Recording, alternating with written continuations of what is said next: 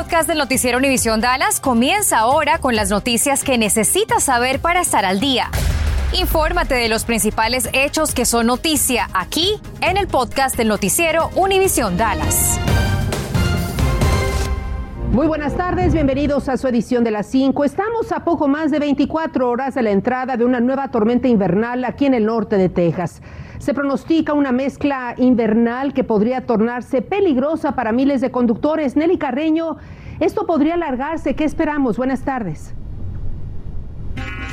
se está cambiando el horario un poquito y todo indica que la precipitación se va a quedar unas horas más hasta alrededor de las 4 de la tarde el jueves. El riesgo principal para nosotros en el norte de Texas será la lluvia gélida que se va a convertir en hielo en las autopistas y las temperaturas que van a bajar. Ahora, no quiero que comparen esta tormenta a la que tuvimos hace un año. No va a durar tanto tiempo y las temperaturas no van a bajar a 2 bajo cero, no serán temperaturas récord. Bueno, y ante este pronóstico, el Distrito Escolar de Dallas, el más grande aquí en el norte de Texas, anuncia la suspensión de clases el próximo jueves 3 y viernes 4 de febrero, al igual que oficinas administrativas. Indica que las escuelas no tendrán que reponer esos días y que esperan también retomar las clases para la próxima semana. Serán más de 153 mil los alumnos afectados solo de Dallas ISD que no atenderán escuela en esos días. Y hace media hora el Distrito Escolar de Garland anunció que también va a suspender clases solo el jueves 3 de febrero debido a este tiempo invernal y los estudiantes no tendrán que reponer ese día de escuela.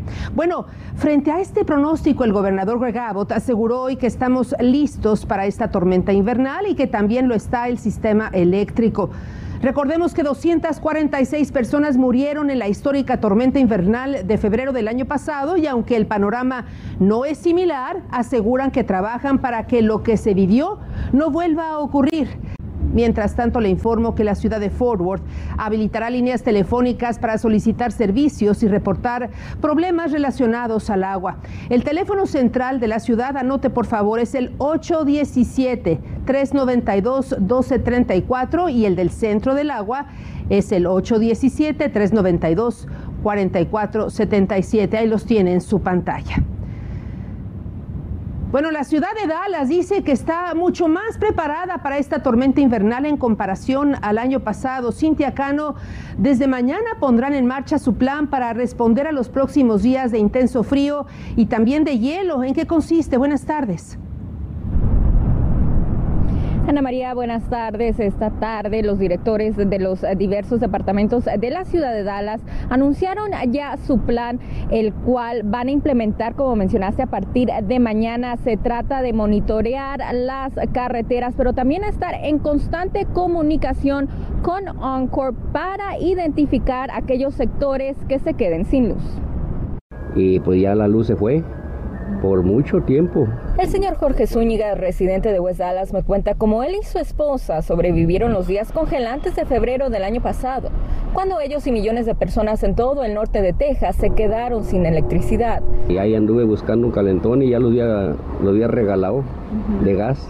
Y encontré uno y anduve, pero le faltaban partes y el Home Depot me ayudó y todo eso y, con ese lo hicimos y la estufa. Hoy me cuentan que están más preparados para los próximos días en donde también se espera hielo y temperaturas debajo del punto de congelación. El director de la Oficina de Manejo de Emergencia, Rocky Bass, dice que anticipan que el mayor riesgo sean condiciones de tránsito peligrosas por el hielo en las calles y carreteras. Por eso, a partir de mañana, el servicio de transporte empezará a monitorear los puentes y puntos altos a partir de las 6 de la tarde. Y a la medianoche, un equipo más grande partirá para monitorear las carreteras. No esperan una interrupción en el servicio eléctrico tan extensa como se vivió el año pasado, pero creen que puede haber sectores que se queden sin luz por el hielo que caiga en el tendido eléctrico. También a partir de mañana al mediodía habilitarán un albergue para las personas indigentes en el edificio de vehículos en Fair Park, que operará hasta el sábado, pero solo estará abierto para quienes no tengan hogar. Todos los centros de recreación. Platiqué con el concejal Jaime Reséndez, que me dice que la ciudad habilitará sus centros de recreación y bibliotecas para quienes necesiten un lugar en donde resguardarse del frío, pero solo estarán abiertos durante su horario regular. La vocera de la ciudad también pidió que las personas llamaran al centro que les quede más cercano antes de ir para verificar que esté abierto. La recomendación principal de las autoridades es que las personas se queden en casa por esos próximos días, jueves y viernes, en donde anticipan que las condiciones en las calles y carreteras sean las más peligrosas, pero si usted necesita llegar a un centro de recreación para calentarse, puede marcar al 311 para obtener información de cuáles están abiertos. En vivo desde Dallas, regreso con ustedes. Y otros refugios de calentamiento están localizados también eh, en la iglesia metodista de Oakland United, en el centro de Dallas, en instalaciones del Ejército de Salvación, también en McKinney y Plano. La estación en Plano proveerá alojamiento de corto tiempo de emergencia para aquellas personas que no tienen un hogar. Está localizado en el 3528 de la calle 14 en esa ciudad de Plano. Abre sus puertas hoy a las 6.30 de la tarde. Our Calling ofrece también atención a desamparados. Abrió un refugio desde el sábado pasado. Bueno, de las bajas temperaturas es importante tener en cuenta ciertas señales, signos, síntomas que pueden indicar que alguien está presentando un cuadro de hipotermia. Conozca e identifique cuáles son, por favor, visite nuestra aplicación Univisión DFW. Y en caso de que se presenten apagones de energía eléctrica, trabajadores de Oncor lograrán restaurar el servicio tan pronto como sea posible.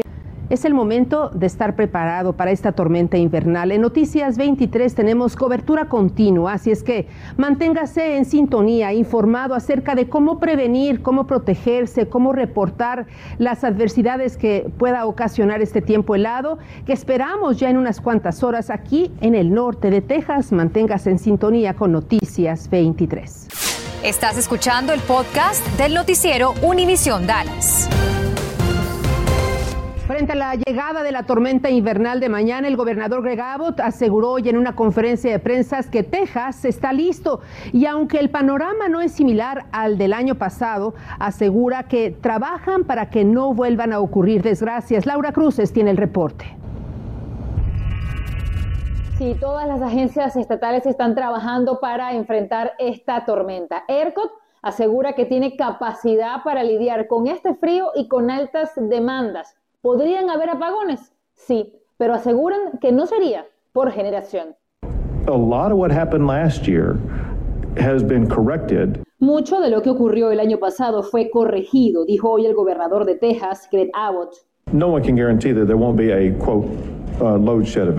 Señaló además que nadie puede garantizar que no habrá un evento de caída de carga, pero que trabajan y se esfuerzan para que la electricidad permanezca en todo el estado. Pero, ¿qué han hecho? El estado cuenta con 15.000 megavatios adicionales para una alta demanda. 99% de los generadores de energía fueron inspeccionados y funcionan plenamente. Pasaron de 60 a 1.500 estructuras calificadas como de alto riesgo, muchas de ellas compañías de gas, que no pueden quedarse ahora sin electricidad. También están usando metanol en esas plantas de gas natural para evitar que se congelen. When we are expecting the highest demand for power from the power grid is going to be on Friday morning. Las autoridades esperan la mayor demanda del servicio eléctrico el viernes por la mañana. We've been working for the last year to make sure that this grid is more reliable than it ever has been in the past. And it is.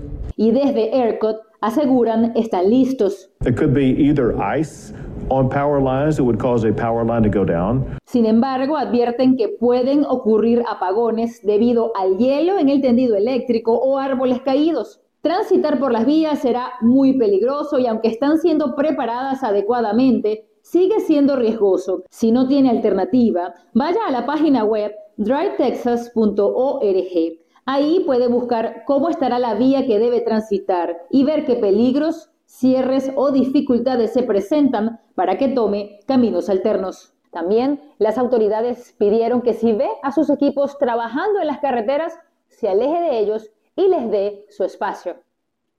Laura Cruces, Noticias Univisión 23. La policía de Dallas localiza el cuerpo de una joven madre de familia reportada como desaparecida en Fort Worth desde el viernes pasado, hace cuatro días. Los restos de Jocelyn Núñez, de 31 años, fueron localizados en un área boscosa al suroeste de Dallas. Su cuerpo fue localizado, ubicado ayer al filo de las 3 de la tarde sobre la cuadra 6700 de Nature's Way en Dallas. Aparentemente la policía de Fort Worth localizó su vehículo en esa zona donde fue encontrado su cadáver. Núñez era maestra de kinder de una escuela charter. Deja en la orfandad a una niña pequeña. Y un nuevo incendio genera intensa movilización de bomberos en la ciudad de Fort Worth. Ocurrió alrededor de las 10.30 de la mañana en el complejo de apartamentos sobre la cuadra 1700 de Homedale Drive, en la intersección de Elderville Road y Sandy Lane al sur de la Interestatal 30 al este de Fort Worth. Afortunadamente no se reportaron personas heridas. Autoridades ahora investigan las causas que lo originaron.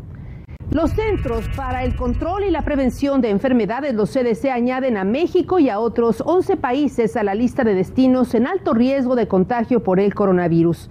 En las últimas 24 horas actualizaron la advertencia de viajeros. Recomiendan que no viajen a esos países, entre ellos destacan Brasil y Singapur, pero además México, porque aún estando vacunado todavía existe la posibilidad de infectarse de COVID-19 y podrían contagiar a otros. Sin embargo, en caso de que tenga que viajar a alguno de estos destinos, bueno, le recomiendan que utilice su cubrebocas y también que siga las medidas de prevención en su destino. El farmacéutico Pfizer busca hoy la autorización de la Administración de Alimentos y Medicamentos, la FDA, de la vacuna contra el COVID-19 para niños de seis meses hasta los cinco años de edad. Contempla solicitar a reguladores federales de la agencia la autorización para utilizar fondos de emergencia para un régimen de dos dosis de su producto, mientras continúa aprobando tres dosis en este grupo de niños. Informaron también que esperan que pueda ser concebido para fines de este mes de febrero. Y bueno, muchas personas están nerviosas y con razón debido a lo que pasó el año pasado, pero les quiero explicar porque esta tormenta no es lo mismo que sufrimos el febrero pasado. Primero que todo, el año pasado la tormenta duró entre 7 a 9 días. Esta tormenta será 2 a 3 días. Estamos hablando del miércoles, que es mayormente lluvia, jueves va a ser el peor día, el viernes y para el sábado todo va a mejorar. El año pasado recibimos de 3 a 8 pulgadas de nieve, esta vez máximo en el Metroplex cerca de nuestra región sería 2 pulgadas de nieve. Y el año pasado la temperatura bajó a 2 bajo 0 o bajo el punto de congelación. Este año va a bajar a 16 grados, no va a bajar a menos. Así que no es lo mismo, pero sí tenemos que respetar esta tormenta. Va a estar fuerte y el jueves desde ahora les suplico, si no tienen que salir, no salgan. No queremos ver los accidentes que sufrimos el año pasado debido al hielo. Muy buenas tardes. Hoy tuvimos la oportunidad de platicar uno a uno con el dueño de los Dallas Mavericks, Mark Cuban, para abordar diversos temas como el desempeño del equipo en lo que va de temporada, sextos en su conferencia en puestos de postemporada. we have a chance to be really, really dangerous in the playoffs. And, you know, we've, we've gotten through all the COVID stuff, you know, knock on wood, we'll stay through all of it. Um, and really, you know, when everybody's healthy, we have a really good team. So it's exciting to watch. I mean, KP blocking shots and he'll be fine. Luca is, is really dialed in. He's had multiple triple doubles the last few days. Mark también habló sobre la fecha límite de traspasos que se aproxima el próximo 10 de febrero. Y un jugador que ha agarrado mucho valor es Jalen Brunson. Para Cuban, el armador es inamovible. It's not a tough decision. I mean, we're going to keep Jalen. We're, we're going to do whatever it takes to keep JB. He's just, he's made, you know, just so many strides. He's just improved by leaps and bounds, and it's fun to watch. I think he's been our most consistent player. Y el FC Dallas hizo oficial el fichaje de Alan Velasco, atacante de 19 años que llega procedente del Independiente de Avellaneda. Velasco anotó 10 goles y dio 10 asistencias en 71 partidos con su club, además de tener participaciones con las selecciones juveniles de Argentina. Gracias por escuchar el podcast del noticiero Univisión Dallas. Puedes descubrir otros podcasts de Univisión en la aplicación de Euforia o en univision.com diagonal podcasts.